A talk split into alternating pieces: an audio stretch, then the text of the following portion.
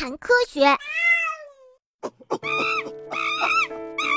黑猩猩妈妈也会细心地把利用工具捕捉食物的方法教给孩子，比如在教小猩猩捕捉白蚁时，黑猩猩妈妈会把它们带到白蚁窝做示范，先把树枝弄成小木棍儿，然后再插进白蚁窝，接着就耐心地等待着白蚁爬到小棍儿上来，最后呢，当然是美美的舔食树棍上的白蚁了。黑猩猩妈妈会连续的示范很多次，然后才把小猩猩放在白蚁窝的前面，把小树棍递给他，让他进行尝试。之后呢，黑猩猩妈妈会一直在旁边指导，直到小猩猩成功为止。我听到这些，心里头觉得暖暖的。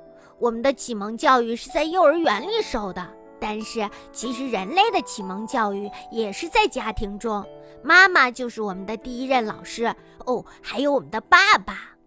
所以呢，我觉得为人父母是一件非常难的事情。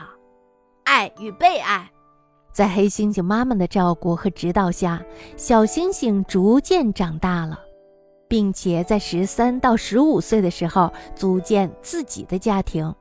不过呢，有些小猩猩长大以后也不会离开自己的妈妈。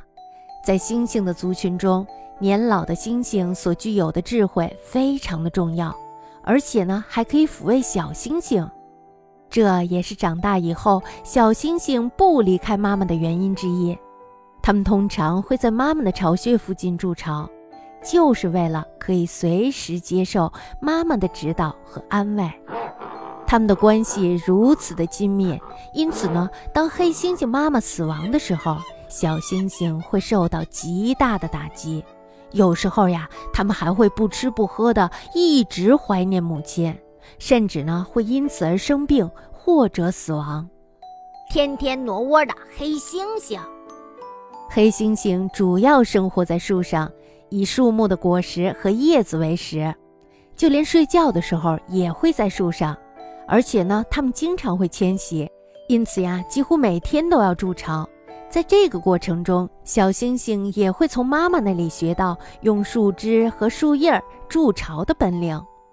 我们是不是和人类很像呢？